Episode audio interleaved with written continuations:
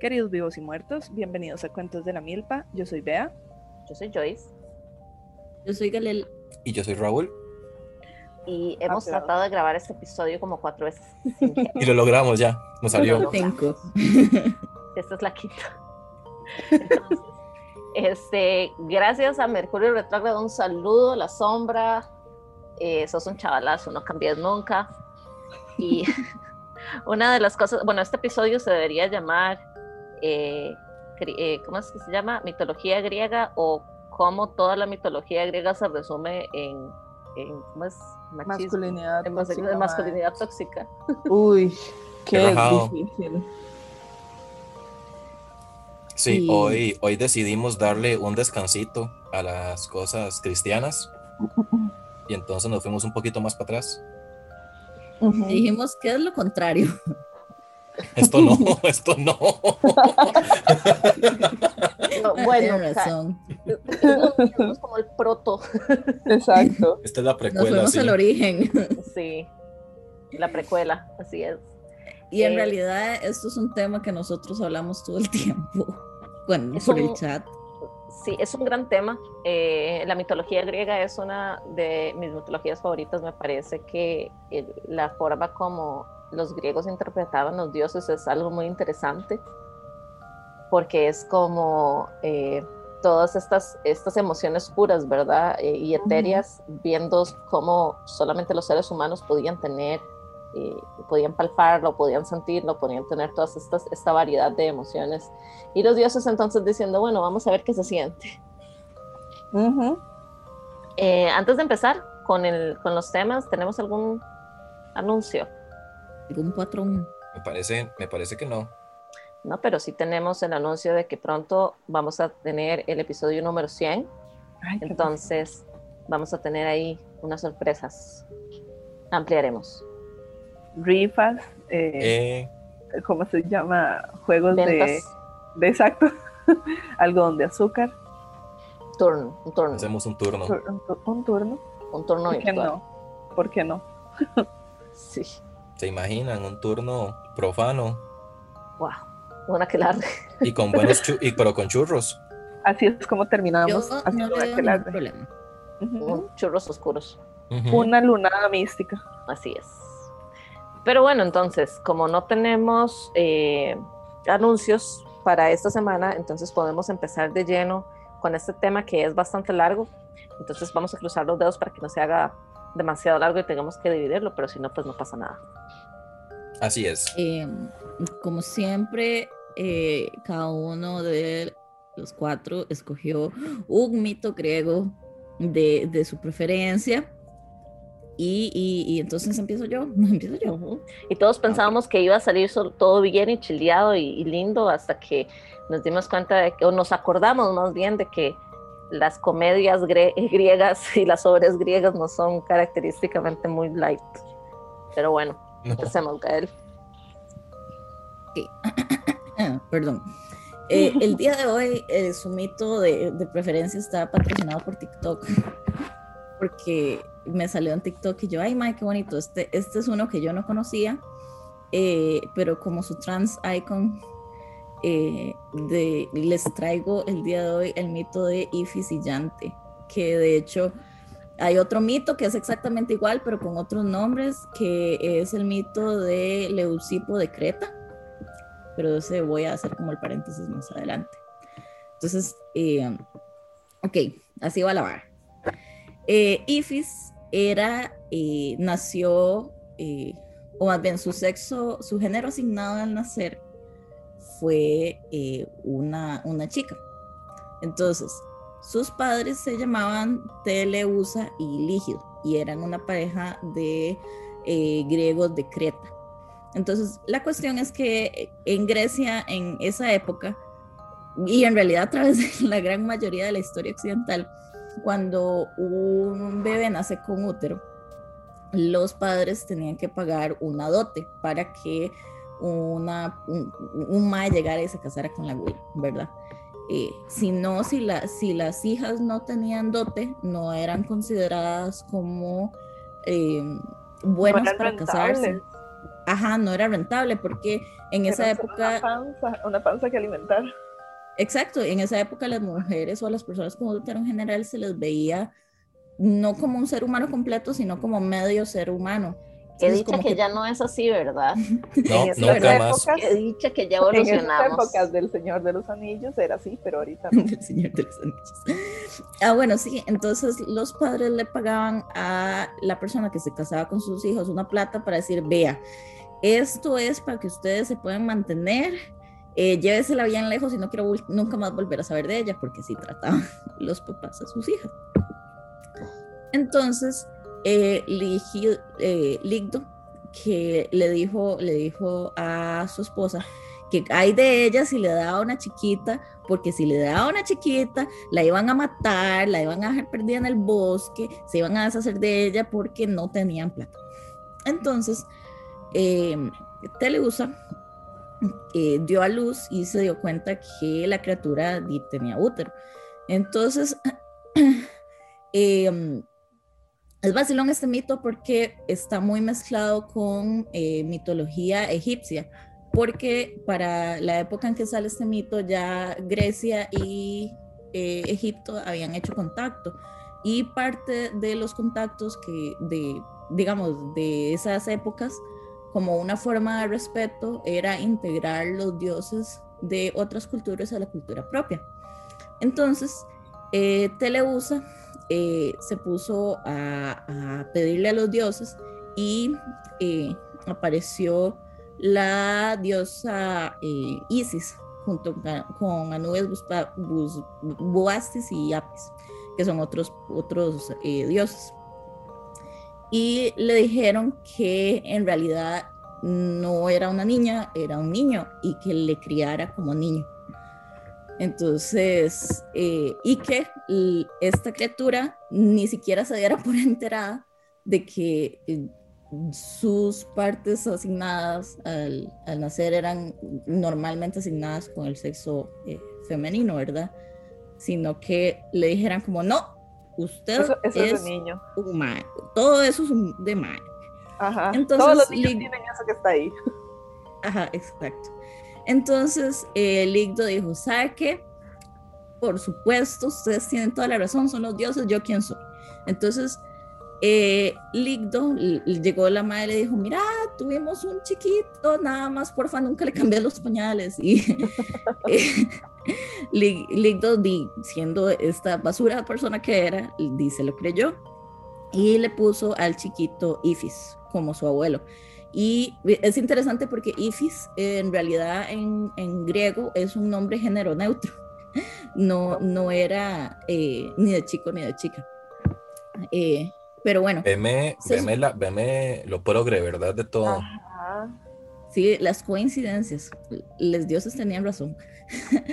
eh, ah, bueno, entonces la cuestión es que eh, di, toda su vida se le socializó a, a Ifis como mandaron los dioses como un chico.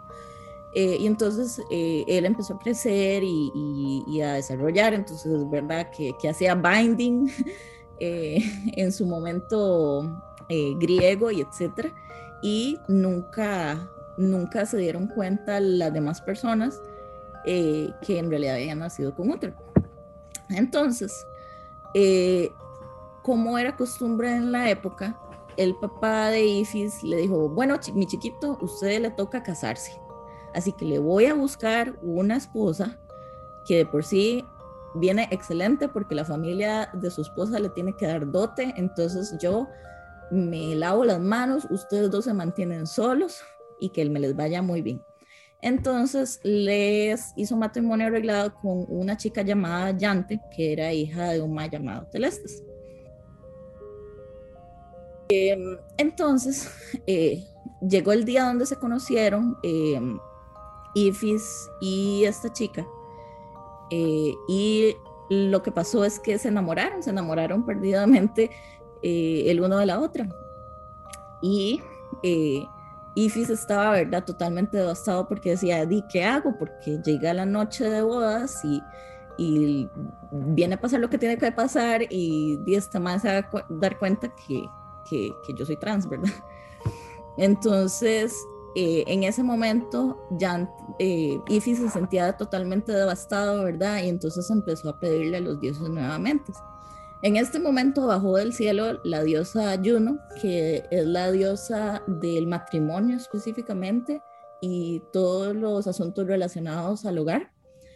Eh, y le dijo que, que, él no se preocupara, que todo bien, y le dijo, ¿sabe qué, mi chiquito? Tome, le regaló un pene. y de, de ahí a, él le creció pene el día antes de su boda. Entonces, eh, al final, Yante y Ifis se casaron y vivieron felices por siempre. Y, y ese es, es el mito que les traía hoy. griego que, y comieron perdices. ¿Qué es esto tan wholesome? ¿Qué? Ajá, fue es en realidad un mito súper, súper bonito. Eh, al final le hicieron ahí una cirugía de, de, género correctivo y en dos toques, tas, tas, todo salió bien. Eh, a mí lo que me gustó mucho es por dos cosas eh, muy importantes que me gustaría recalcar. La primera es que el, el, mito saca a relucir lo mucho que el género es una cuestión social, ¿verdad? A, a Ifis se le socializa desde pequeño como chico y él siempre se entiende a sí mismo como, como chico, ¿verdad? Uh -huh. Y luego los mismos dioses es como, ma, no te preocupes, eso es algo que dos monazos se arregla. Y si ahorita la Caja Costarricense del Seguro Social decidiera ayudar a las personas trans con cirugías afirmativas de género, también podría ser eh, algo accesible a, a nuestra población. Eh, entonces me pareció muy interesante porque en, en, realidad el ser trans es parte de nuestra historia desde el inicio, desde el inicio de, ser, de los seres humanos, ¿verdad? Eh, el hecho es que nosotros no llegan a la actualidad tantos mitos sobre el ser trans porque los nazis se encargaron de borrar la historia trans de la humanidad. Ay, ¿por qué siempre son los nazis? Mae, eso es Hijo de todo puta. un hueco. O son los ovnis o son los nazis. O nazis, ovnis. Chile. Porque vienen de la manita. Eh, entonces, de hecho, tal vez un día podríamos hacer un episodio sobre los nazis y su transfobia. Sí, Sí. Pero- interesante. De una Pero- a hacer la puntuación. Pero sí, lo que quería era básicamente traerles como este mito para enseñarles que los mismos griegos no veían como ningún rollo con nada de esto. Es como, dime, es lo que es y es lo que es. Sí, pasa. Es, es interesante porque eso que dijo Gael de que las personas trans han estado desde, desde el inicio de los tiempos, ¿verdad? Que no es algo que se inventó el PAC. Este es muy interesante porque si no, si mal no recuerdo, si no fue el año pasado, fue hace dos años que habían encontrado una momia en Egipto que fue toda una vara porque entonces lo que salían era como los científicos están muy sorprendidos porque encontraron esta momia que es mujer, pero con cosas de hombre y no sé qué, no sé qué. Y al final fue como esta momia, o sea, esta persona vivió hace 800 mil años, vivió su vida y su sociedad la, le aceptaba como una persona trans, o sea, se le reconocía como un hombre. Y después llegaron estos hijos putas, después de 5 mil años, a misgenderearlo, mae. Ujú, ujú, ujú. Una falta de respeto. Ni, ni, ni les Ojalá que se levante. Ojalá que se levante y le jale las patas. Ah, por supuesto, que hagan, que hagan un remake de la momia. Así es, por eso es que, ma, por eso es que sigo reencarnando en la tierra, ven, no aprendo. Eh, ah, y, y bueno, al principio, eh, al principio yo les mencioné que este mito también aparece eh, en la misma historia, pero con otros nombres, donde Ifis en realidad se le llama Leucipo. Eh, la única diferencia es que la diosa cambia. Eh, la diosa Leto es la que le permite hacer su eh, asignación, su, su cirugía afirmativa de género. Eh, y es vacilón porque en la historia de Leucipo, que es exactamente la misma, a Leucipo se le canonizó en algún sentido y se le estableció eh, en, la, en la fiesta de, de, Leto, que es otra diosa también asociada con el hogar para los griegos. Eh, hay una fiesta llamada Ecdicia que significa desvestirse, que hace honor justamente a este mito de transformación de, eh, de, de, de, la bendición que le dio Leto al, al otorgarle pues, sus, sus genitales. Entonces, me llama la atención que incluso hay una fiesta recordando justamente toda la transformación eh, y toda la, la, asignación correcta de género de, de una persona. Uh -huh, uh -huh. Es súper interesante. Mae, qué, sí, eso era. qué, gran, qué gran historia, la verdad, porque yo tampoco me la sabía. Uh -huh. Muchas gracias. Está muy bonita. ¿Están listos para que todo se vaya a la mierda a partir de ya? Sí. Por supuesto. Por supuesto. Entonces, ok, ok, Ya nada, de ma- aquí nada en más. adelante Sí, está abajo. sí, Sí. nada más. Full disclosure por cualquier cosa de, de, de que hayan triggers en, es- en las historias, ¿verdad? Por cualquier cosa, vamos a tocar temas sensibles, o sea, se van a tocar Sí. temas de violación, por, al menos por mi Eh, parte. También de mi parte hay zoofilia. De mi parte hay incesto. Oh, no. Oh, wow. Solo, solo yo traje algo bonito. Sí, Sí. Sí. es como abrir con algo lindo. Y eso es súper, eso es Pues, súper, súper eh, el personaje de Gael de esta simulación. Así es. Gracias. Luego venimos nosotros, que- es el sí. que nos trae las cosas lindas y nosotros ajá, nosotros venimos jalando un saco de caca todo hecho leña. Así es. Hola, traje esta mierda. Ajá. ¡Pum! Agarren. Bueno, agárrense porque lo que viene, señores y señores, Sí. agarren a su pareja porque lo que se lo que viene no viene está fácil. Y fíjense que no se parezca mucho a alguien. Ajá, y fíjense que no se parezcan. Porque por allá podrían estar pa- emparentados. Ok. Ah. Ok, yo voy a hablarles sobre Edipo Rey o cómo uno no tiene que andar jodiendo los oráculos. bueno, es una, es una gran moraleja. Eso es la parte de mi historia, esa es la moraleja que yo quiero dejarles después de que ustedes escuchen esta historia. Solamente sepan, no anden jodiendo los oráculos. ¿Ok? Ya, advertidos. Entonces, esta, esta historia, este mito, este mito es de Sófocles, que en sus, bueno, ustedes ya tienen que haber sabido sobre, sobre las, eh, las, las tragedias, eh, sobre las comedias, las tragedias y sobre este, los diferentes eh, autores de las obras y demás. Entonces, si no saben esas cosas, nos avisan para poder hacer un episo- otro episodio de estudios sociales. Estoy lista para hablar sobre el teatro griego. Qué emocionante. Pero ok, uno de estos, de estos personajes, de, de estos escritores bastante importantes fue Sófocles. Entonces, en una de sus él- él- de él se le conocen siete, ¿verdad? Son siete tragedias. Entonces, una de estas es esta, la de Edipo Rey. Entonces, empezamos con el personaje llamado Layo. Yo voy a empezar al revés, porque a mí me gusta empezar desde el inicio y esta obra de Edipo Rey empieza desde el final, pero donde hay orden está Dios. Entonces, este Layo significa zurdo en griego.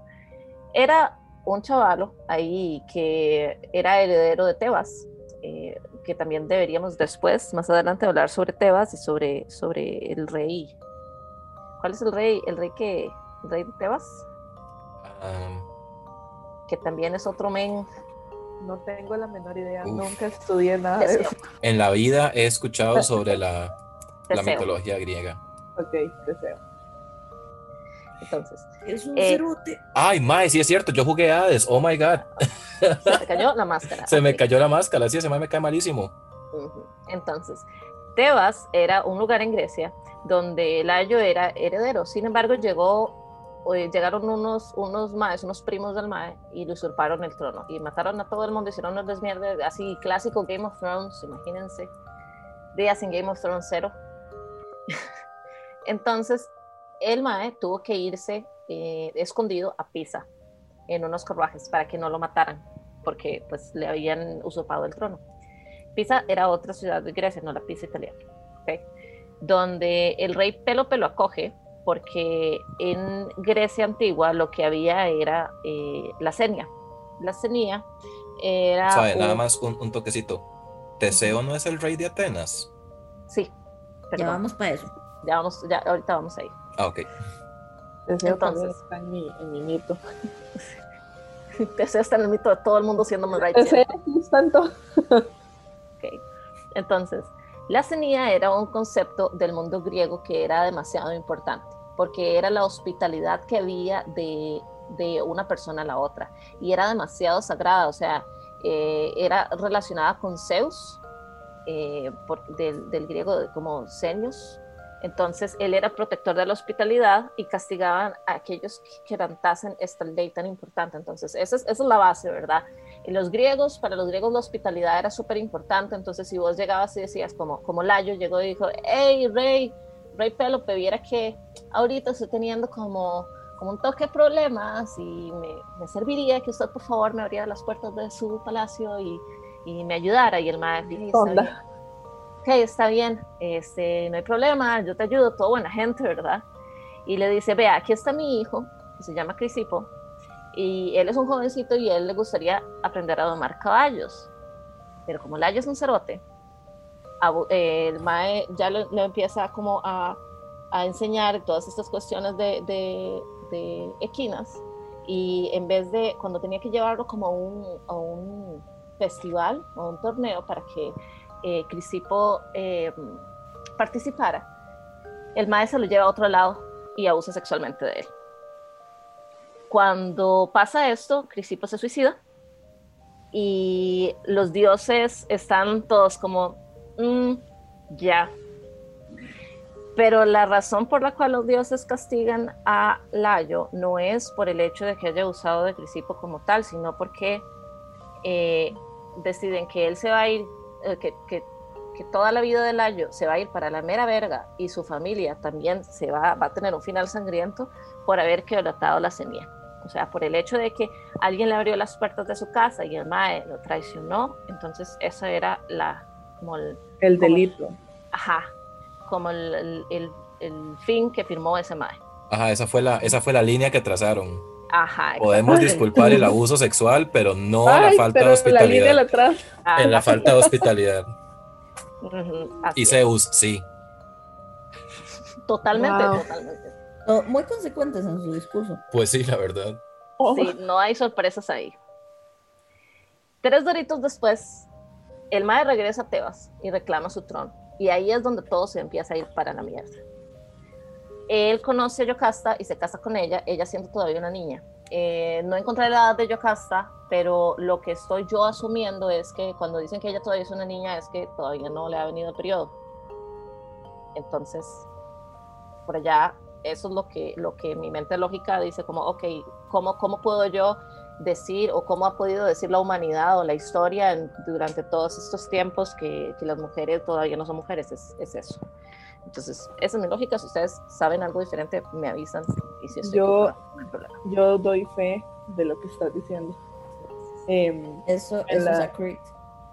sí, en el, en, digamos, en Grecia, el matrimonio, la edad para casarse de las mujeres era desde muy niñas. Entonces, sí, y también el simbolismo de que era una niña desde que todavía es virgen. Ajá, Bueno, virgen no, perdón, que no le bajaba la regla. sí. Bueno, y también que ella era virgen. Ella era considerada súper pura porque era defendiente de los Espartoi, que era gente que según el mito salió del colmillo de un dragón y por alguna razón eran los verdaderos heredores de Tebas. Entonces era como que, ok, este es el, rightful heir, o sea, como el heredero legítimo de Tebas y se está casando con Yocasta, que ella es descendiente de los Tebas, teba, tebanios OG. Entonces era como esta, como esta, esta, este movimiento de poder muy importante. Entonces resulta que ellos se casan y un día de eh, este madre no tiene nada que hacer, Layo, dice, voy a ir a ver al oráculo. Y, básicamente llegas a Delphi y le dice al oráculo, hola, ¿qué estás haciendo? ¿Me puedes decir el futuro, por favor? ¿Me puedes decir qué, qué, qué es lo que trae eh, el futuro para mí? Y la oráculo de Delphi en específico era uno de los oráculos más accurate, como más, más, eh, eh, ¿cómo se llama Más esto? acertada. ella era súper acertada. Entonces, ella eh, le dice a él como, Bueno, mira, yo no te recomendaría tener hijos. o que si tenés un hijo, lo mates porque el madre te va a matar a vos. Entonces, Layo, pues, es un madre pinga loca, como ya sabemos, el madre no le hace caso, no le importa. Es como, madre, tenías un solo trabajo, pero ok. Y era literal por vidita tuya. Exacto, literalmente por vidita tuya. O sea, si, si no le va a hacer caso al oráculo, ¿para qué va a molestarla? Y luego, ¿por qué le pasan las cosas, verdad? Ok. Entonces, eh, la pobre Yocasta queda embarazada y el mae lo que le dice es como, uy, bicha, vieras. se me olvidó decirte que necesitamos vieras matar. que torta. uy, se me fue. Vieras la que se me fue. Que no puedo la ropa es que en Grecia era muy normal abortar. ¿Verdad? Como porque, porque no nada más dice, fueron un toque a Panamá, yo qué sé. a México. Em, ah, porque, porque tuvieron, porque fueron por todo el proceso de embarazo porque de Yocasta, cuando podían abortar. Porque el ayo es un cerote. Entonces, eh, la madre empieza a perder y la madre es como, ¿qué? Y la madre, pero, pero no te preocupes, no te preocupes, este, ahí vemos cómo resolvemos. Entonces, ese resolvemos resultó en que agarran al carajillo y le ponen una soga en los pies hay algunos, algunos eh, lugares en los que investigué que también le clavan los tobillos, eh, pero, ajá, pero bueno, ahí le amarran los pies de alguna forma. Y se lo dan a uno de los sirvientes porque ninguno de los dos tiene el valor para matar al carajillo, ¿verdad? O sea, Layo, te va a matar. Ni para eso sirvió, ni para eso sirvió. Ajá, lo mínimo que puedes hacer es asegurarte de terminar el trabajo, pero no, no puedes. Ok.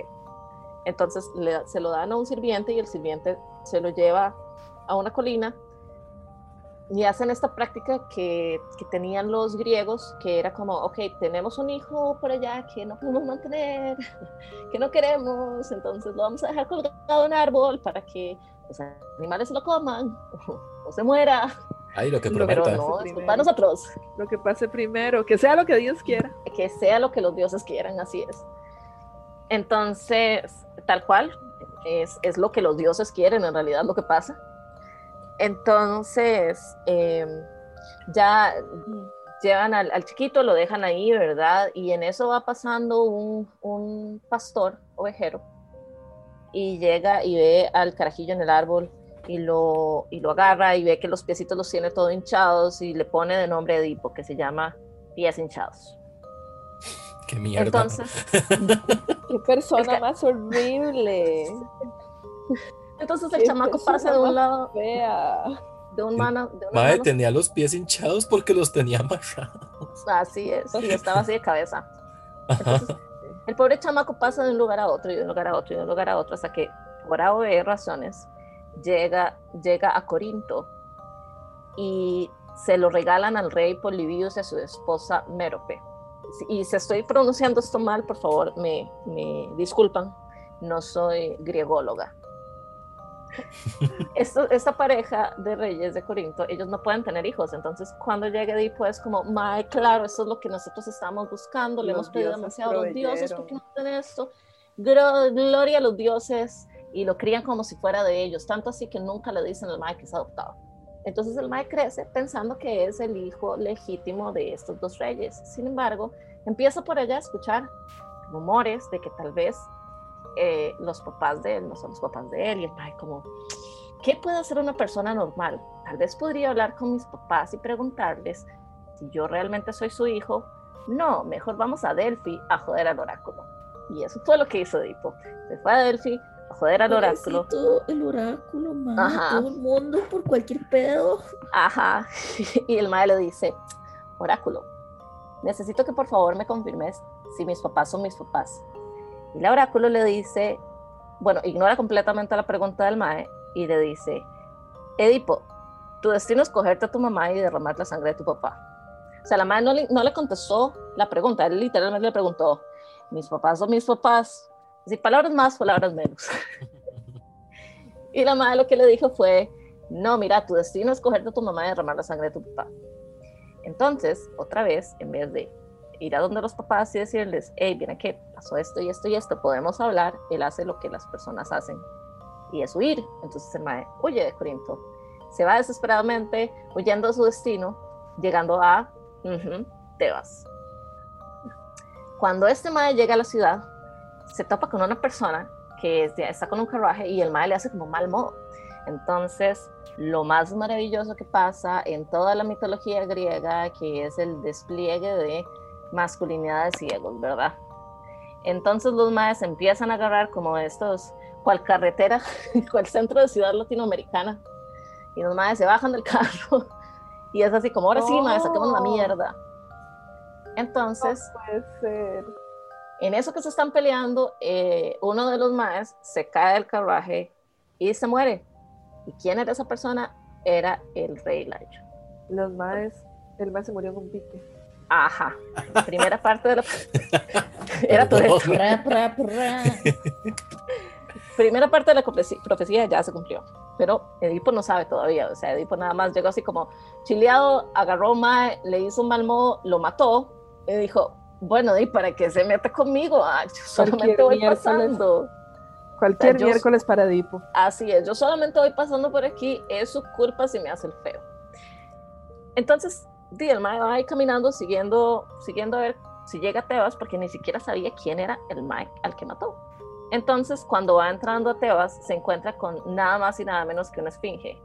Que si ustedes no sabían, las esfinges son criaturas mitológicas. Bueno, son dos tipos de esfinges, ¿verdad? Están las esfinges egipcias, que esas no son las que estamos hablando ahorita, y las esfinges este, griegas, que son las criaturas mitológicas. Las que, están vivas. Mitad mujer con las tetas afuera, mitad león y con alas de águila. Y las, que, y, las que dan acertijos. Ajá, ellas dan acertijos. Y si la persona no adivina el acertijo, entonces eh, la esfinge se lo come o lo mata. Son otra gente que no tiene nada que hacer. Al chile, la, la esfinge, me voy a sentar aquí y de esta esquina nadie pasa.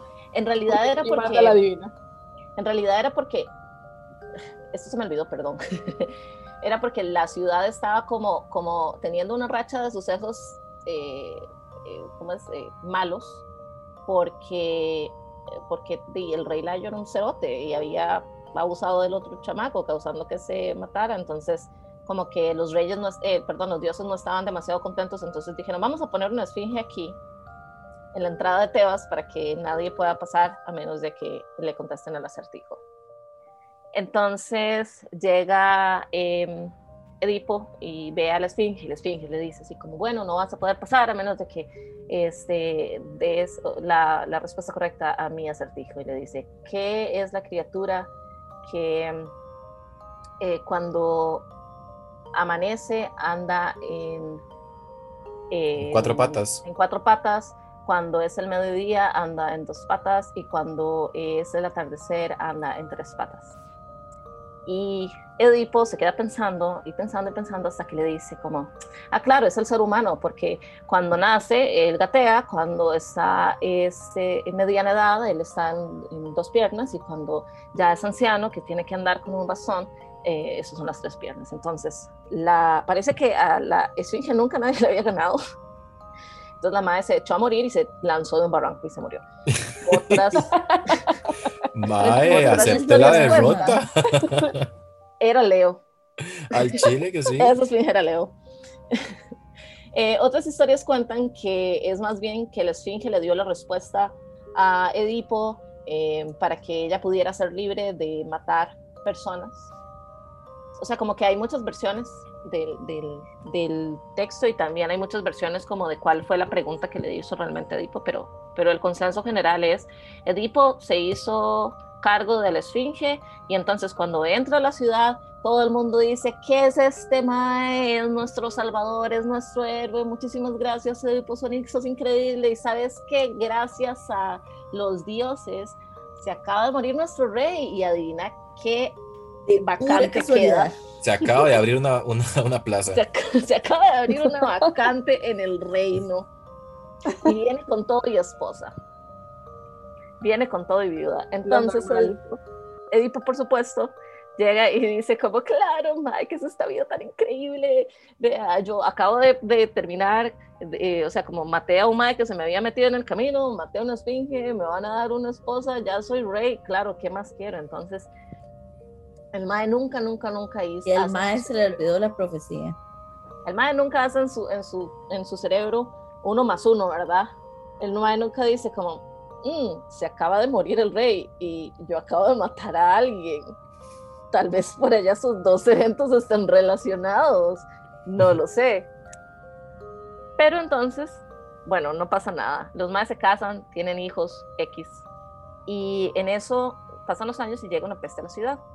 Edipo tiene que resolver porque es rey, pero no sabe qué hacer. Entonces, como hace siempre en veces uno, va a Delphi otra vez, pero en, esta vez no va él, va el cuñado a Delphi porque le dice como, hey, pero si no sabemos qué hacer, preguntémosle al oráculo. Y la oráculo era como, qué hijo de puta, necios. Vea, mae. Para que ese pesta se vaya de esa ciudad, ustedes tienen que encontrar al verdadero asesino del rey, del rey Layo. Entonces llega este, el cuñado de, de Edipo y le dice, mae, me acaba de decir el oráculo que tenemos que encontrar al, a la persona que mató al, al Daylight. Y el mae como, pero, pero esos fueron unos, unos bandidos. A mí me dijeron que habían sido unos bandidos que lo habían encontrado en el cruce y que lo mataron. ¿Cómo vamos a saber quién fue? O sea, son, fueron varias personas de fijo. Entonces vamos a tener que empezar por hacer un Lord investiga. Resulta ya que... Los maes haciendo CSI. Sí, así, el, el CSI más grande porque... Era tenían- Scooby-Doo. Ajá, tal cual. Con, con la, con la venda en, las- en los ojos, ¿verdad?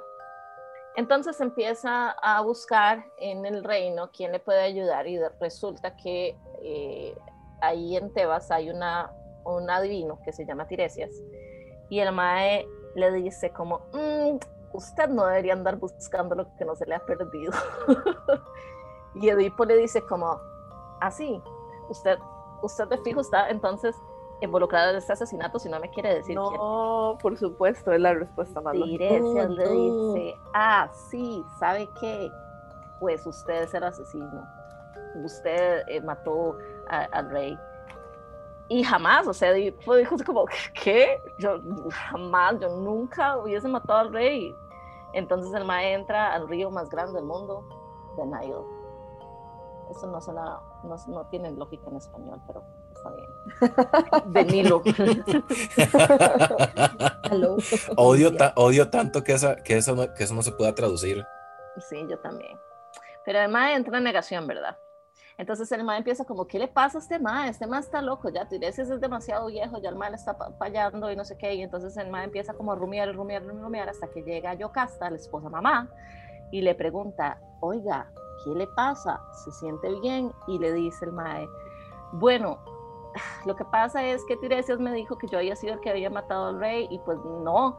Entonces le dice Yocasta, mae, pero es que vea, usted no puede confiar en los adivinos ni en los oráculos, esos maes siempre están mamando. A mí hace tiempo me dijeron que yo iba a tener un hijo y que mi hijo iba a matar a mi esposo y se iba a casar conmigo y vea, no ha pasado nada, o sea, jajaja. Oh, no.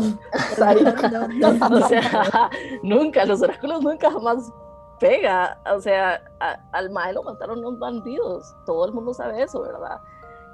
Entonces ahí Edipo empieza a sudar frío. Y empiezan a caer todas las monedas.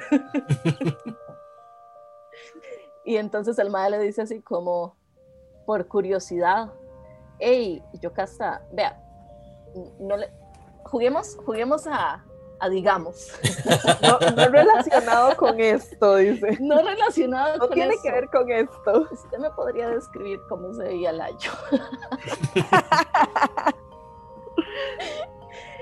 y claro, la madre dice, mira, era un chaval así, así, así. porque- y, y el mae empieza, ya empieza a sudar frío y el mae como, "Hmm, ok, ¿cuáles son las posibilidades? No, no, todo el mundo se parece. Todo el mundo se parece, todos los maes se parecen. Entonces dice como, bueno, necesito estar súper seguro porque esto no, no puede pasar, nada más no puede ser real. Y, Entonces, y todavía ahí no ha hecho la mate, porque es como, "Mm, qué raro, a ella le dieron la misma profecía que a mí. No, Qué curioso. porque, ajá, porque a, a Edipo parece que, parece que en, ese, en esa piscina de genes no estaba la inteligencia. Entonces ellos llaman a la única, al, al, único testigo del asesinato de Layo. Mientras está llegando ese último testigo, llega un mensajero al palacio y le dice, y le dice a, a Edipo, uy, vea, mi rey, este, le traigo un mensaje que, se acaba de, que acaba de fallecer su papá. Y el ma dice como, claro, ma, aquí está, ve que esto no era la profecía, se acaba de morir mi papá, ahí está, yo no lo maté, él acaba de morirse, yo no tengo nada que ver, bla, bla, bla. Y entonces el ma le dice como, eh, ah, bueno, y, y, llega, llega Edipo y dice como, pero sabes, ¿saben que Ok, mi papá ya se murió, pero, pero todavía se puede cumplir la otra parte, que es que yo me casé con mi mamá y, y pues no, o sea, yo nada más de aquí estoy, me voy a quedar quedito y no voy a hacer nada. Y él le dice, le dice el mensajero como, hey, pero sabes un toque, usted sí está consciente de que esa señora no es su mamá, ¿verdad? Esa señora lo adoptó a usted. Y Edipo como, ay, no, no, no, Y el maestro, sí, claro, es que vieras, vieras qué casualidad. Antes de ser mensajero, yo era pastor y cuando yo era pastor, a mí me dieron, o sea, entre Un pastores chiquito. hablábamos y a mí me dieron un chiquito, así de la nada me dieron un chiquito y yo se lo di a los reyes de Corinto. ¿Y quién me dio ese bebé? Pues otro pastor y entre pastores nos conocemos. Pero él me dijo que era como de Tebas, ¿por qué? Y entonces estaba Edipo ya, ya en las últimas y le dice así como, ajá, alguien conoce al pastor original y le dice, claro, si es el testigo que viene de camino a declarar. y el man como, ¿en serio nadie está viendo esto? Y Yocasta obviamente ya había adivinado. Entonces mientras Edipo estaba haciendo un berrinche porque ya el man estaba haciéndole, Mientras Ya, le- ya le había caído el 20, ¿verdad? Mientras él venía, ella ya venía. ¿Cómo era? Mientras él iba, ella ya venía. Entonces ya Yocasta dijo así como, no, eso es demasiado para mí, nada más, no. Y la madre se fue al, al, al palacio, o sea, como se fue al cuarto. Lo primero que pensó Edipo en hacer fue agarrar una espada y ir a sacarle el útero a la esposa slash mamá para sacar su ira porque misoginia. Pero cuando llega al cuarto donde está la madre, la encuentra ahorcada. Entonces él la descuelga porque no solamente es el horror de, de su, de encontrarse que era no solamente su esposa, sino también su mamá, sino que esta era la mujer que él había conocido como su esposa, o sea, él no tenía ninguna emoción Sí, como de un madre e apego. hijo. Ajá, no tenía un apego de madre e hijo, entonces no solamente era como todo este asco que le estaba sintiendo y toda esta vara, sino era como, pero yo en serio amaba a esta persona y de repente me doy cuenta que es mi mamá y entonces lo que el mae hace es agarrar los broches que le están sosteniendo el vestido de ella y se saca los ojos con, con las agujas de los broches. Tengo, tengo una duda. Porque yo. n- ¿Cómo, cómo, nos, cómo nos saca un ojo con, con un botón? O sea, No, no era un botón, era un broche, era un broche de estos que tienen agujas. ¿Te acuerdas como de... ¿Te acuerdas como Littlefinger en el Juego de Tronos? Que el mae tenía como una manita, bueno, como el chunche de la mano, mm, es como una agujita y tiene un símbolo, esos son esos. y el, el malo se agarró como olivas, así como plop. El, el no mae, sé, no, el mae los agarró como, sí, el mae agarró como, como el- el- las agujas y se las metió en los ojos, o sea, como, como en stabby stabby, como acuchillándose los ojos, ¿verdad? Ajá. Ah, ajá. ok. Se hizo un batido fue- de ojos. Ay, ma, eso los es- sacó eso es- eso es necesariamente, peor. los-. No sé qué es peor, la verdad. Ox, Gracias. Vieras que desde el cole, desde que leí esto en un décimo, nunca he logrado conectar como, como se lo sacó. Luego, sí, era, era así. Luego termina Edipo siendo exiliado con una de sus hijas hermanas, que fue No. ajá, la, la, la hija hermana, eh, como que tenía este, este sentimiento de, de proteger a- al papá hermano. Ayuda. Y el madre terminó yendo a Atenas, donde el rey Teseo lo defendió. Entonces, al final, al final, sus hijos, eh, Eteocles y Polínices, porque él tuvo como cuatro, dos hijos y dos hijas, fue lo que los expulsaron de la ciudad y, y el mae. Por eso, entonces eso sí que no tenían vela en ese entierro. Al Chile los madres no pudieron hacer.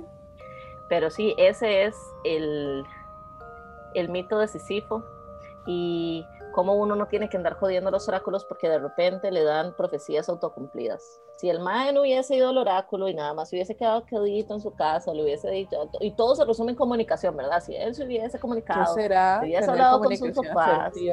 ajá, y hubiese dicho, hey, vieran que escuchaste chisme, ¿verdad? Mm, por allá ustedes no podrían decir algo. Sí, ¿cómo está la vara?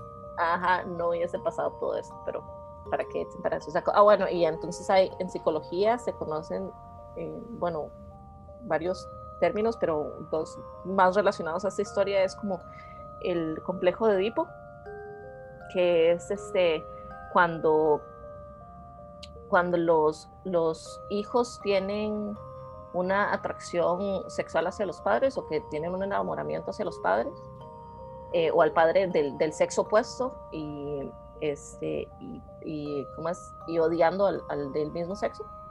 O, eh, y, el, perdón, y el mito de, no, perdón, no el mito es complejo. De Electra. El No, complejo de sí, Electra. el complejo de Electra es, es como de la, del- de, la, de la niña hacia el padre. Pero el otro es el de Yocasta, que es cuando los, los padres, más bien es al revés, los padres desarrollan un- una protección este, tan fuerte o conexión hasta sexual con sus hijos o obsesión sexual hacia sus hijos. Uy, qué denso. Ajá. Wow, ese, ese complejo no me lo sabía. Entonces, ahí está, ven qué, qué denso, Qué bonito. qué lindo. Yo, yo solo quiero decir que la gente, eso, eso está como para Guadalupe. Como podría perfectamente ser un capítulo de La Rosa de Guadalupe, Ah, sí. solo que al final lo salva Diosito, amén, así es. Sí. A mí me gusta, me gusta mucho el estilo que tienen los mitos griegos con las profecías. Porque, digamos, cuando uno está leyendo las, las cosas, digamos, uno lee la profecía o, o ve la escena donde le dicen a la persona como, hey, esto es lo que va a pasar, y todo el mundo es como, fijo no, y después hacen un montón de cosas sabiendo eso que los llevan a cumplir la profecía. Ajá. O sea que, que en, ese, en ese sentido, digamos, la voluntad de, del destino es inamovible. O sea, no, Ajá, impor- por- no importa si el mae sabe o no sabe la profecía, de igual manera se La va a vara se va a cumplir. cumplir. Es- eso me parece increíble. Ajá, qué interesante me parece eso. Pero bueno, sigamos con el siguiente. Vea. Así, démosle. Ok, el, el mito que traigo yo es, es, eh, es un mito que conocía desde que estaba carajilla, porque mami, cuando yo estaba chiquitilla, me ponía a leer cuentos y cosas y mitos y, y terminé leyendo sobre Dédalo e Ícaro. Y este lo uso como un chiste recurrente porque la enseñanza que deja la mitología del mito de Dédalo Ícaro es aprender a tener equilibrio en las cosas. Es vital, es vital tener equilibrio en las cosas y no caer en los extremos. Entonces, ¿quién era Dédalo? Era un inventor. Él existió durante la era minoica, que es, como habíamos dicho en capítulos anteriores, es como la antigua Grecia de la antigua Grecia. Entonces, Dédalo era un inventor eh, en esa época que eh, era muy talentoso. Pero también como era, un talen- como era muy talentoso, el ma era un, eh, era un arrogante. Él no podía imaginar que otras personas fueran tan talentosas como él. Pero resulta que eh, él tenía a su cargo un sobrino, él cuidaba a un sobrino que se llamaba Perdix. Ve, el man también era, también era Leo. De fijo, de fijo. La cosa es que él tenía al cuidado, él estaba al cuidado de Perdix, que era su sobrino, y le enseñó las, las digamos, el- su, su, su experticia, pues su, su área, ¿verdad? Perdón, le enseñó a ser inventor.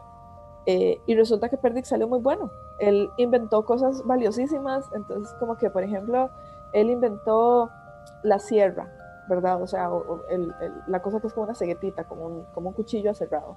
Eso lo hizo a partir de haber visto una, este, unas espinas de pescado. Entonces, como él vio los piquitos, entonces hizo lo mismo en una, en una lámina de metal y inventó el serrucho, básicamente. Ojalá de Dado hubiese tenido, eh, perdón, ojalá Dipo hubiese tenido un poquito, un 1% de ese sentido común.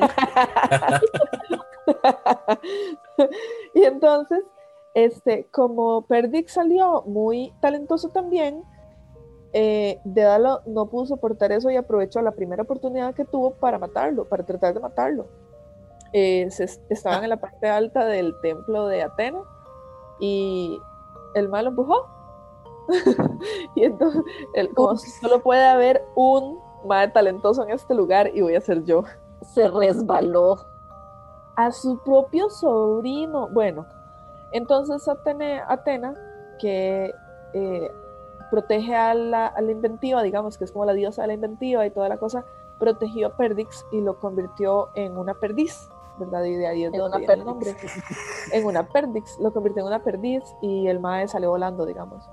Y castigó, o sea, y digamos, después de esta situación, Dédalo fue expulsado de, de donde él vivía y, digamos, fue castigado con eso, ¿verdad? Con, con ser expulsado de donde él vivía.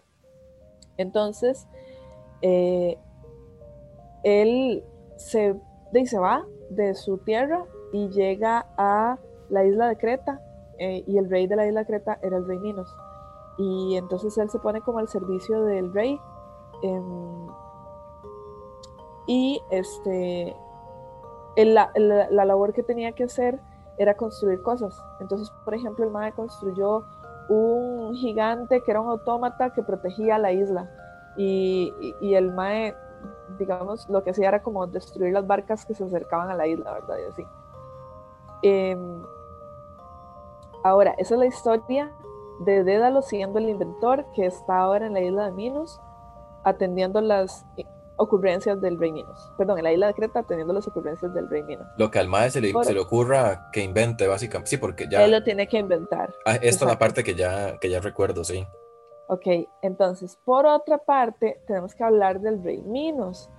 Eh, la cosa es que el rey le tenía una deuda con Poseidón, porque Poseidón le había dicho que quería que le sacrificara su mejor toro, para, como para él, ¿verdad? Como para rendirle homenaje y Minos no lo hizo. Entonces, Poseidón estaba tan enojado de que no le sacrificaran al toro más hermoso o al mejor o al más grande, no sé, que maldijo a la esposa de Minos y la hizo tener un crush con el toro. Entonces la mae, la mae, la mae quería con el toro. solo quiero decir que era furra. o sea, sí.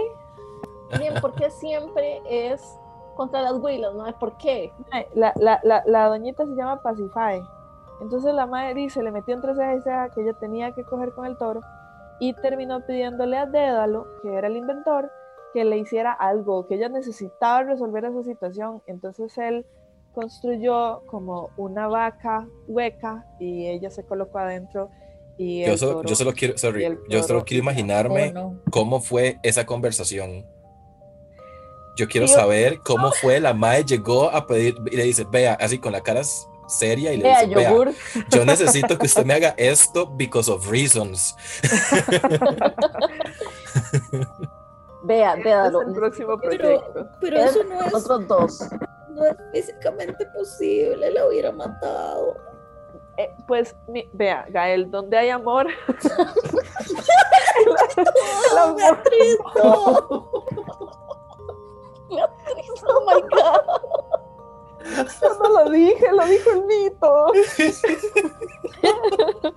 Porque lo peor. Ay, madre. Bueno, pero la cosa es que la cosa es que me da mucha cólera de que Poseidón, o sea, está enojado porque Minos no le hizo caso, pero porque se saca el clavo con Pasifae. ¿para qué tiene que ir y cagarse en la madre? Es, como, no sé, que Mino se muera o que le pase algo, pero no es como se, es como era castigando a las huilas que se violaba. Así tal cualito, la misma lógica. O lo que voy a contar yo después en mi, en mi mito. También. Ok, entonces Pacify queda embarazada y da a luz a un minotauro. ese minotauro es, se llama Asterión y como que él, él, tal vez de pequeño no era tan problemático, pero conforme se fue haciendo más grande era más difícil de manejar. Él era muy salvaje y comía carne humana. Entonces, eh, Minos le ordenó a Dédalo que construyera un laberinto y lo encerraron al, al, al, compa, lo guardaron ahí. Y cada cierto tiempo le tiraban gente y, y el maestro se los comía. Eh, en alguno de los puntos... Ah, y el compa así yo no pedí nacer. Uy, Joyce, hay un cuento de Borges que se llama La Casa de Asterión. Yo no sé si a ustedes les tocó leer eso en el cole. Ajá. Ese, ese es un cuento de, narrado del, desde el punto de vista del Minotauro y el ma es como, yo nada más estoy aquí guardado y yo espero que la gente venga y no sé qué, y entonces el ma lo que está muy solito, ay, no, es demasiado triste. Ay. Pero bueno, este Asterión no tiene ninguna profundidad argumentativa, es solo un minotauro que come gente. Y este, la cosa es que a uno de los, a uno de los tipos a, a los que iban a echar ahí a, a, a que se lo comiera Asterión eh, fue Teseo, a Teseo el que vos mencionabas. Este, entonces, Dédalo le da pistas a la novia de, Teseo para que ella le ayude a salir. Entonces Teseo logra escapar. Entonces Minos para castigar a, Dédalo lo encierra dentro del laberinto junto con el hijo de, Dédalo, que es Ícaro. Como están dentro del laberinto, tienen que ver cómo se escapan de ahí y Dédalo diseña unas alas. Entonces la, las son plumas que él va recogiendo y las pega con cera y con hilo, las, las cose y las va pegando con cera y con hilo. Entonces le enseña a Ícaro cómo utilizarlas y él también se hace unas para él y le da la, la, siguiente instrucción, no huele demasiado bajo porque si el agua le pega a las plumas se mojan y nos vamos para la verga. Si vuela demasiado alto, el calor del sol va a derretir la cera, entonces tampoco suba demasiado, llévela suave, vaya en medio. Salen volando e Ícaro lo primero que hace es subir y se pone así, pero debajo del sol se le derriten las, las alas y se cae al mar y se mata. Y entonces Dédalo pierde a Ícaro porque el Mae no supo entender que tenía que ir en el medio. Eh, y finalmente él llega a, eh, a la isla Cámico y se pone a las órdenes del rey Pócalo y ahí construye un templo dedicado a Apolo en donde él colgó las alas que lo llevaron hasta ahí como ofrenda. Después de eso le pasan más cosas, pero yo voy a dejar el mito hasta ahí, porque si no tendría que contar como todo el resto de la vida de Dédalo. Pero básicamente el mito de Ícaro y Dédalo es el cómo salieron huyendo del laberinto de Asterión hacia esa otra isla, y pero Ícaro no llegó, se mamó. Porque el, porque el mae no supo medirse. Porque no se supo medir. Es, Le es dijeron muy que la llevara suave. es- es muy interesante que estemos hablando sobre no medirnos porque hay un artista que fijo ustedes han escuchado y si no todo bien, eh, que se llama Gabriel Piccolo. Es- Ajá. Es, Brasileño. Es, es brasileño. Eh, el Mae es muy conocido por su serie de, de cómics de Beast Boy y Raven de Teen Titans, eh, pero él, antes de, de hacer eso, eh, hizo una serie de, cómics de Ícaro eh, y el Sol, Oh. porque él lo que decía es como Ícaro, digamos, como que el conocimiento general de que hay de Ícaro es que Ícaro voló demasiado cerca del Sol y las alas se le derritieron, ¿verdad? Entonces, ¿qué pasaría si Ícaro en realidad estaba enamorado del sol y por eso no hizo caso y se acercó demasiado al sol hasta que se le derritieron todas las alas y se murió? Entonces, Gabriel hizo como todo un cómic y un lore gigante relacionado a Ícaro que se enamora del sol, que es, que es esta chica. Y los, Y- y los son- cómics son preciosos, por cierto. Son maravillosos y es como Wow, esta qué relación chido. toda tóxica porque cada vez que están cerca de es el sol. Ajá. Entonces ella siempre lo va a quemar a él y él nunca va a estar cerca de ella porque dice derrite. Entonces se los dejo ahí para que lo busquen. eh, los tiene disponibles en el Instagram eh, para que vayan y los busquen porque son Chef's Kiss, el, pic, el, el pico de, de la angustia juvenil, maravilloso. Muchas Qué, gracias por qué recomendación. demasiado bonito suena eso. Eso me sonó legítimo que es el toro enamorado de la luna, pero El Mae, todo lo, que él, todo lo que él hace es increíble. Ay, El toro enamorado de la luna era Asterión. Ah, Exacto. Qué sad. Así bueno, Y, vamos, Raúl. ok, yo les traigo uno, no es, no es mi mito favorito, es mi criatura de, de mitología griega favorita, que es Medusa. Entonces les traje el mito de Medusa y las gorgonas. Un Ah, saludo. Un saludo, porque hoy venimos a hacerle justicia, ¿eh? Pero sí. Iconos claro. feministas. Rajado que sí. Y bueno, básicamente hay que, hay que ubicarnos porque generalmente la- uno dice Medusa y de una vez imagina a la gente eh, la gorgona, ¿verdad? Porque Medusa no es una criatura, es un nombre. Ajá. La criatura es la gorgona. En la mitología griega hay tres gorgonas. Está Medusa, que ella no era gorgona originalmente, y las otras dos, que son inmortales. Medusa es mortal. Ella era una sacerdotisa del templo de Atena. Ahora, eh, si ustedes recuerdan, y si no, se los voy a decir, Atena y Poseidón, que de ahora en adelante me voy a referir como Broseidón, Poseidón es el mejor nombre que podrían haber inventado. Ajá. Este, se- están peleados, ellos, ellos no se, no se quieren, se tienen ahí un beef medio, medio hueso, y todo se debe por una estupidez, porque Atenea, eh, Atena, que necio, es la patrona de Atenas, ¿verdad? Por eso se llama Atenas. Pero en su momento, antes de, ser Atenas, se llamaba, bueno, no, no tenía nombre, de hecho, era una, una aldea ahí, X, y no tenían dios patrono, entonces, Atena y Poseidón se estaban agarrando para ver quién se ganaba ese, esa ciudad. Al final decidieron que iban a escoger a quien les diera el mejor regalo. Entonces llegó Atena y la Mae inventó el, el árbol de olivo. ¿Verdad? La Mae llegó y dice, este es el árbol que les voy a dar y da comida y sirve para aceite y da madera y un montón de cosas, ¿verdad? El árbol, una maravilla. Y Y llegó los Bros- dijeron, con esto hacemos focaccia. Uf, qué rico. Y di, mae, llegó Broseidón y dijo, ¿sabe qué? Y agarró su tridente y lo ensartó en la tierra y salió una fuente que tiraba agua, pero era agua salada, Broseidon, read the room. porque el mae gobierna el mar. Gracias por nada. Gracias por nada. Pone atención, mae, manda huevo. Y el mae, ah, claro, ya gané. Tengo Sí, agua salada. Tengo agua, aquí está, a la gente le gusta el agua, ahí está el agua, ¿verdad?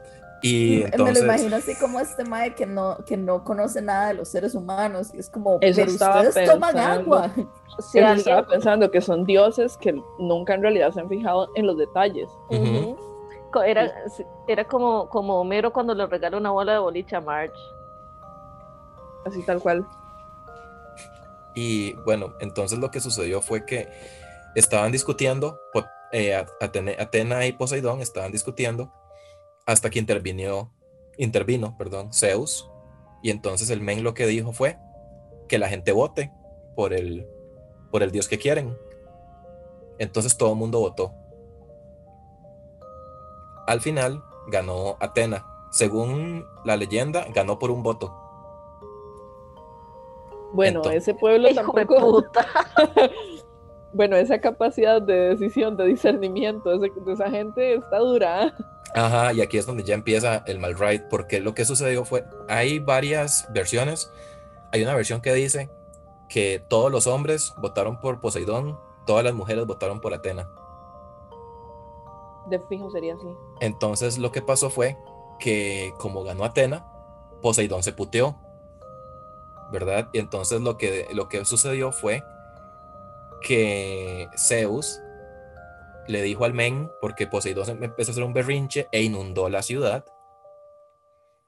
Y entonces llegó Zeus y le dice, vea, no se preocupe, haga lo siguiente, castigue a las mujeres, porque ellas fueron la- las, que, las que causaron que él no fuera el, el patrón de la ciudad. Qué hijo de puta. Ajá, Ay, entonces, eso sí es un locker, ¿cómo se llama? Un locker. Una conversación de baño, ¿es? Eh, Un, un locker talk, un- ¿cómo es locker talk? Locker. No, no sé de qué están hablando. de esas. Es, es como Es, es, es esta vara que dijo Trump que cuando estaban hablando como de que la gente se pasa fotos de, de chicas desnudas y que está hablando de que las va a violar, etcétera, y, y como y entonces Trump le hizo como eso no importa porque eso son conversaciones que todos los muchachos tienen en los lockers, eso es súper normal. Y es como, amigo, ese es el punto, que sea normal. Uy, No, madre, que hecho mierda. Y esas Entonces- conversaciones son ese tipo de conversaciones donde un Dios le dice a otro, no, no, vea, vea, suave, vea, dirija su ira en contra de aquellas huilas que están allá. Ay, qué hecho mierda. Entonces, según dice el mito, fue por esto que las mujeres de Atenas perdieron el derecho al voto. Porque Ah, ya. fue por eso que las madres perdieron el derecho al voto por haber escogido a Atena de, de patrona. ¿verdad? Porque según ellos, escoger a Broseidón era una mejor es- Ajá, decisión. porque ahí vamos y nos servimos un vaso de agua salada. Para demostrar un punto. Ajá, Ay, hijo de puta. Me va a decir que los hombres cishet no harían algo así nada más. Sí, claro que Por sí. supuesto que sí, Sí, se claro. joden. Se joderían los riñones con tal de probar el punto.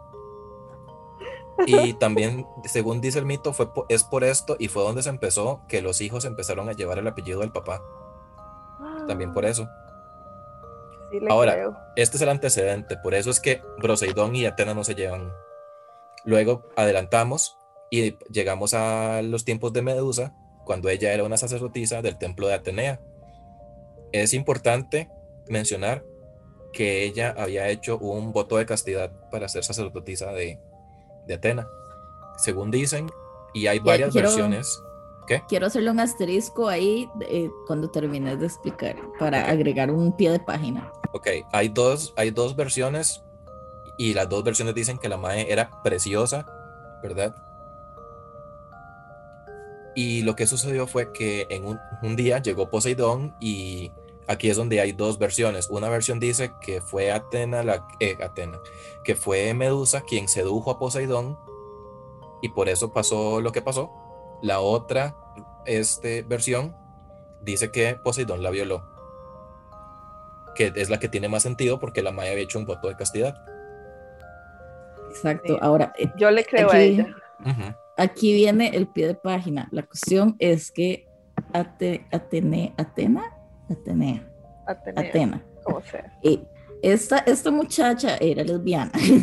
o sea, por todos, no, no es como que en ninguna parte de sus mitos explícitamente se haya dicho la madre eh, era lesbiana, así como con esas palabras, pero en todos sus mitos ella siempre viene acompañada de un séquito de mujeres donde van y se bañan chingas todo el tiempo y se manosean y cada vez que ve a un hombre lo odia, lo quiere matar eh, y no los No, puede tener Gael, cerca. eran buenas amigas. Era la amiga de la tía. Esa Y- misma iba a decir la amiga de la tía. Y se le conocía como la diosa virgen, pero pues, en el sentido de que la madre nunca la había, sido. Ajá, exactamente. pero la realidad es que eh, she, she was a- a- ella, ella era torta. Esa es la realidad. Entonces, lo normal es que mujeres que también tuvieran eh, es esta afiliación sáfica, mujeres que también gustaran de mujeres, le rindieran culto a Atenea. Entonces, dicho eso, era muy normal que sus sacerdotisas no gustaran de hombres. Entonces, sumando eso al voto de castidad, podemos entonces concluir que eh, Poseidón violó a Medusa. Que Ese era mi pie de página. podemos entonces concluir que vamos a, que vamos a adorar a, a Atena. Así es. Entonces, bueno, eso fue lo que sucedió. Llegó Poseidón un día y se- la violó en el mismo templo de Atena por puro resentimiento, ¿verdad? Como ir a orinarse en, en la pared de la casa del profesor que me cae mal, una cosa así. Exactamente, ajá. Por, de hecho, Poseidón hizo, en, es- en este Pero- mito, Poseidón hizo un Zeus porque el maestro se convirtió en un ave. Ah, wow. Pero el mae, o sea, el mae, eh, eh, ¿cómo se dice? Equiparó orinarse en una pared con violar a una persona. Porque. Porque Dios es. Qué No, dicha, porque- qué dicha que eso ya no pasa. ah. Eso solamente pasaba en la época del Señor de los Anillos. Así es, qué dicha que ya no estamos teniendo esas conversaciones. Ya evolucionamos. Ya Así es. superamos todo eso. Y bueno, di- lo que sucedió fue que Atena se puteó, ¿verdad? Se puteó. Y en vez de dirigir su ira a Poseidón, castigó a Medusa. Aquí hay, y aquí también se divide la historia, de hecho, hay dos versiones. Una de las versiones es que Atena convirtió a, a- a Medusa en una gorgona para protegerla de, de Poseidón, porque di, si alguien la ve, se va a convertir en piedra. Y la otra versión es que fue para castigarla. ¿Verdad? Cosa Porque que las- también las- tengo un pie de página. A ver, Mi pie de página es el siguiente. El castigo oficial de profanar un templo de una diosa es la muerte. Todo el mundo sabía que si eh, Doña Medusa no cumplía con su voto de castidad, eh, el contrato decía al pie de la letra, a usted, Doña Tena la va a matar. Y Doña Tena decidió no matarla. Entonces, quiero que todos reflexionemos respecto a que eh, Doña Tena dijo, le hicieron una chanchada a una de mis amigas, entonces yo voy a hacer que nadie nunca más le vuelva a hacer chanchadas. hasta que ¿Por ella causó que le hicieran una chanchada. Ajá. Porque Medusa, que es otra parte que la gente tiende a olvidarse del mito, eh, podía usar sus poderes a discreción. Ella no era que todo lo que veía lo convertía en piedra, ella escogía activamente que convertir en piedra. Eso era. Gracias. Porque si no, no hubiera podido vivir con las demás sacerdotisas, ¿verdad? Porque ella siguió viviendo por ahí.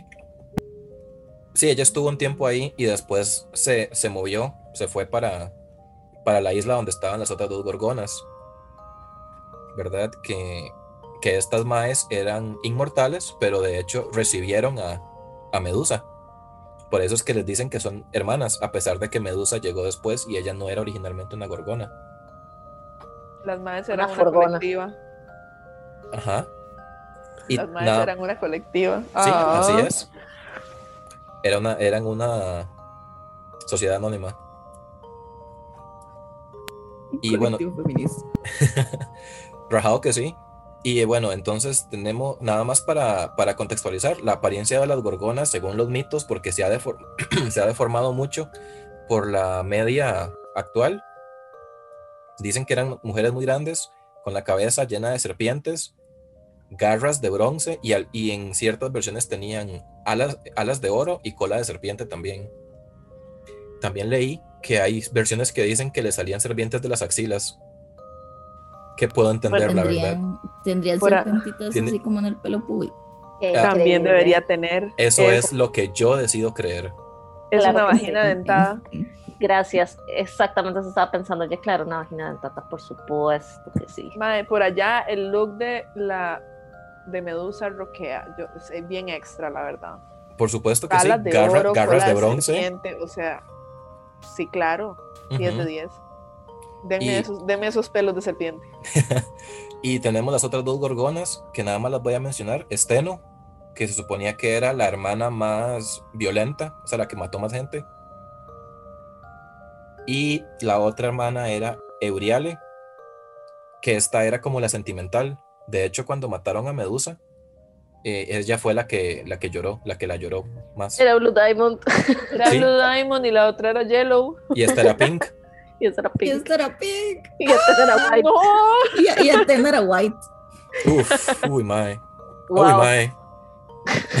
Nos rompiste, Gael. Sí, me rompí. Bueno, vamos a, vamos a, a llevar esta discusión offline para que no hacer ningún spoiler de Steven Universe. Sí, mejor. Y hay, hay otra cosa que me gusta, que me gusta mucho de las gorgonas, que mucha gente no sabe. Que, digamos, un- ellas tienen, la sangre de ellas tenía propiedades, pero dependiendo del lado que uno le sacara la sangre a la gorgona, tenía propiedades opuestas. Si uno le sacaba Wow. sangre del lado derecho, esa vara era curativa y era, ¿verdad?, la pomada canaria. Si se si sacaba del lado izquierdo, era un veneno, entonces se podía usar para matar gente. A mí ese dato se me había olvidado. Se me había olvidado por completo, gracias por recordarlo. Es un excelente Porque me parece demasiado interesante, sí. Es demasiado chiva. Carepicha Ah, pero tenía que llegar Perseo. Tenía que llegar Perseo. Tenía mae. que llegar a demostrar cosas. Sí, exactamente. Y entonces, di, cuando llegó Perseo, eh, Perseo es todo un ride, ¿verdad? Básicamente, así la historia cortita es que a Perseo lo mandaron a, a matar a la, a, a- la Gorgona en un intento de que el men no volviera, porque la mamá de Perseo se iba a casar con un rey Ajá.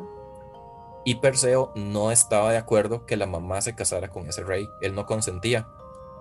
Y como eran esos tiempos, ¿verdad? Que era o el marido o el papá o el hijo que tenía que, decir, que consentir todo lo de la mujer.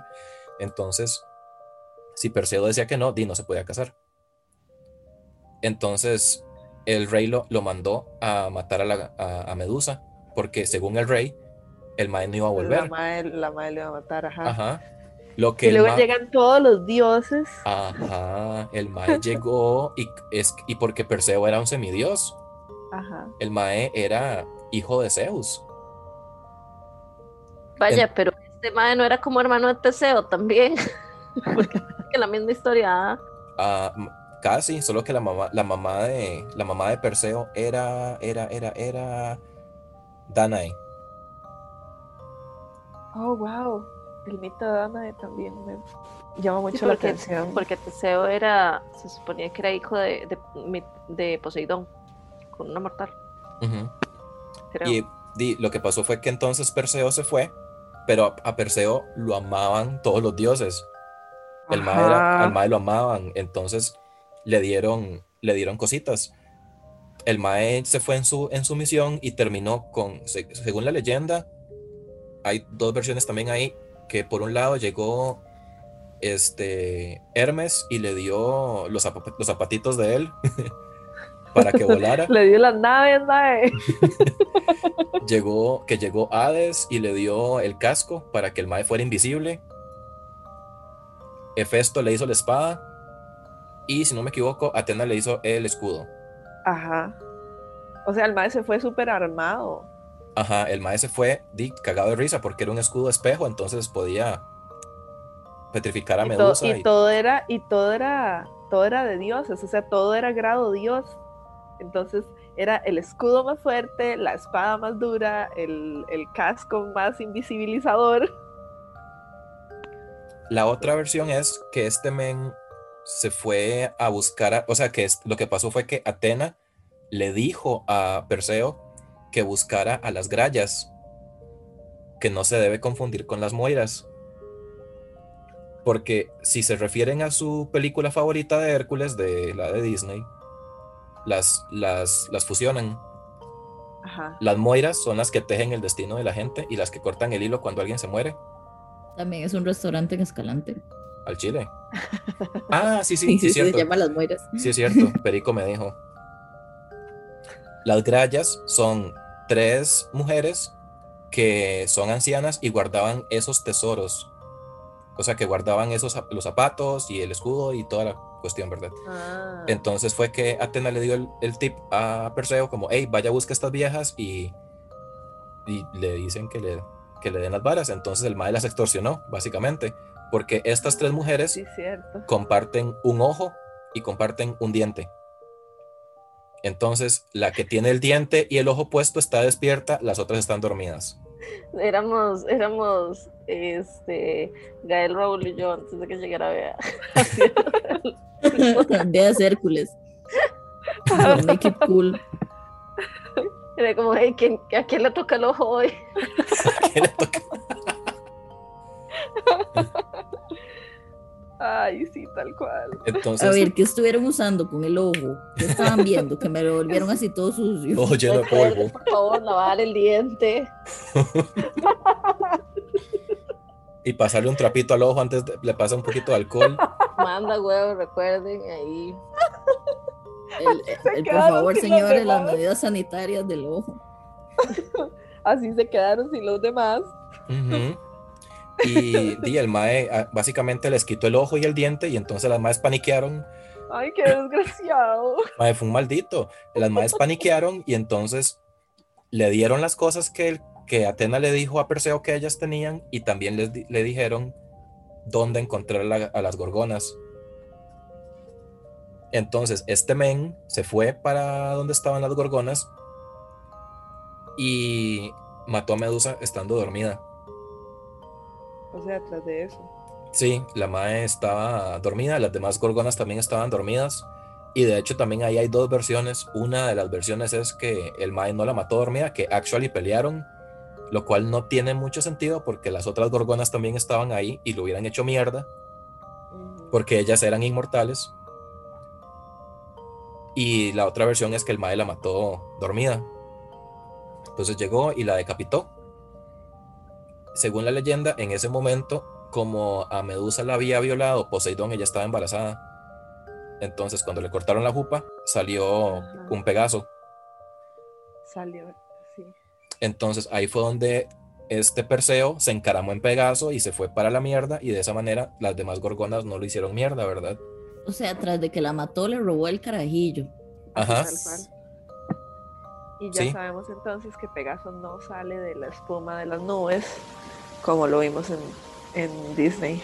Y de hecho, que cuando le cort- o sea, que cuando el men se fue con Pegaso, las gorgonas tienen alas, ¿verdad? Entonces lo persiguieron. Las alas lo persiguieron. No, la- las gorgonas. Ah, ok. Las gorgonas que tienen alas. Ajá, ajá. Entonces di, lo persiguieron cuando vieron ahí la- el cuerpo sin cabeza de Medusa y se fueron a perseguirlo, pero di, como el men andaba el casco, entonces nunca lo pudieron encontrar. Y esa es la Santo, historia de Medusa. esta, esta historia es horrible. Es muy mal right, sí. pero Ah, Med- Medusa no tiene ni un ratito de paz, mae. No, la ma estaba viviendo su vida y de repente aquel hijo de puta se le metió, vaya mate a Medusa por- para yo poder casarme con su mamá. Y después el men llegó y anduvo con la cabeza de Medusa por todo lado haciendo despiches porque se podía usar como un arma también. Sí, porque congel... bueno, hacía piedra a la gente. Ajá. O sea, la, la vara seguía teniendo un defecto luego de, de que lo hubieran Y matado a la madre. todavía se usa el símbolo de la cabeza de Medusa como símbolo de protección. Honestamente, prote- protección feminista. Sí, se hizo como, se hace como un talismán. Ahorita no recuerdo el nombre, pero sí tiene un, un talismán. Todo de saber ahí, tatuándose el talismán de la medusa como protección. Muy bien. ¿Qué episodio más largo? Sí, exactamente. Más bien, muchas gracias a todos los, las y les elotites que llegaron hasta aquí el día de hoy. Nos hemos divertido mucho. En otros momentos no nos divertimos y sufrimos. Sí, fue muy mal ride, mucho mal ride. Pero llegamos hasta aquí, ya lo logramos y tienen su clase de, su parte número uno de la clase de, de historia, de estudios sociales, de historia No, de bachillerato español. Porque Justamente. hay varias aquí que las van a salir en bache de español. Es cierto. Menos Es como- mae, dándola. Yo quiero, yo quiero saber si algún día alguien pone un o, le- o les dice a los estudiantes como... vayan, escuchen este podcast para el examen. ¿eh? Qué útil sería eso. Fuente, así en el trabajo de, de- de estudios sociales. Fuente. Cuentos de la milpa, Cuentos de la milpa. 2021, Ah, Ajá. con formato de APA. con formato Yes. Eso es todo lo que quiero ser citado en formato de APA. Cuentos de la milpa, comunicación personal. Ahí está. Pero Y bueno, sí. muchas gracias. Muchas gracias Por- por darnos pelota. Y nos estaríamos viendo la otra semana o la siguiente, quién sabe. Lo que Dios mande. Lo que Dios quiera. Lo que los dioses quieran. Amén. Amén. Así es. Excepto Poseidón. Ah, sí, se Sí, puede Sí, para a la él no le mierda. saludamos. Sí, se puede ir para la mierda. Ahora no nos podemos acercar al mar tampoco. Cállate. Nos va, nos, va, a co- nos va a llevar una cabeza de agua. Yo Y elijo, nos lleva una cabeza de agua al Broseidón. yo elijo creer que, que es la mar. Ya. Ajá. Y que es, y que es todas las diosas marinas. Como Este, Tetis. no, Ajá. Ay, Sí, porque Como como es un tema para otro episodio. Así Sí. es. Bueno, ahora sí. Entonces, muchísimas gracias y nos escuchamos la próxima semana. Adiós. Adiós. Adiós. Adiós.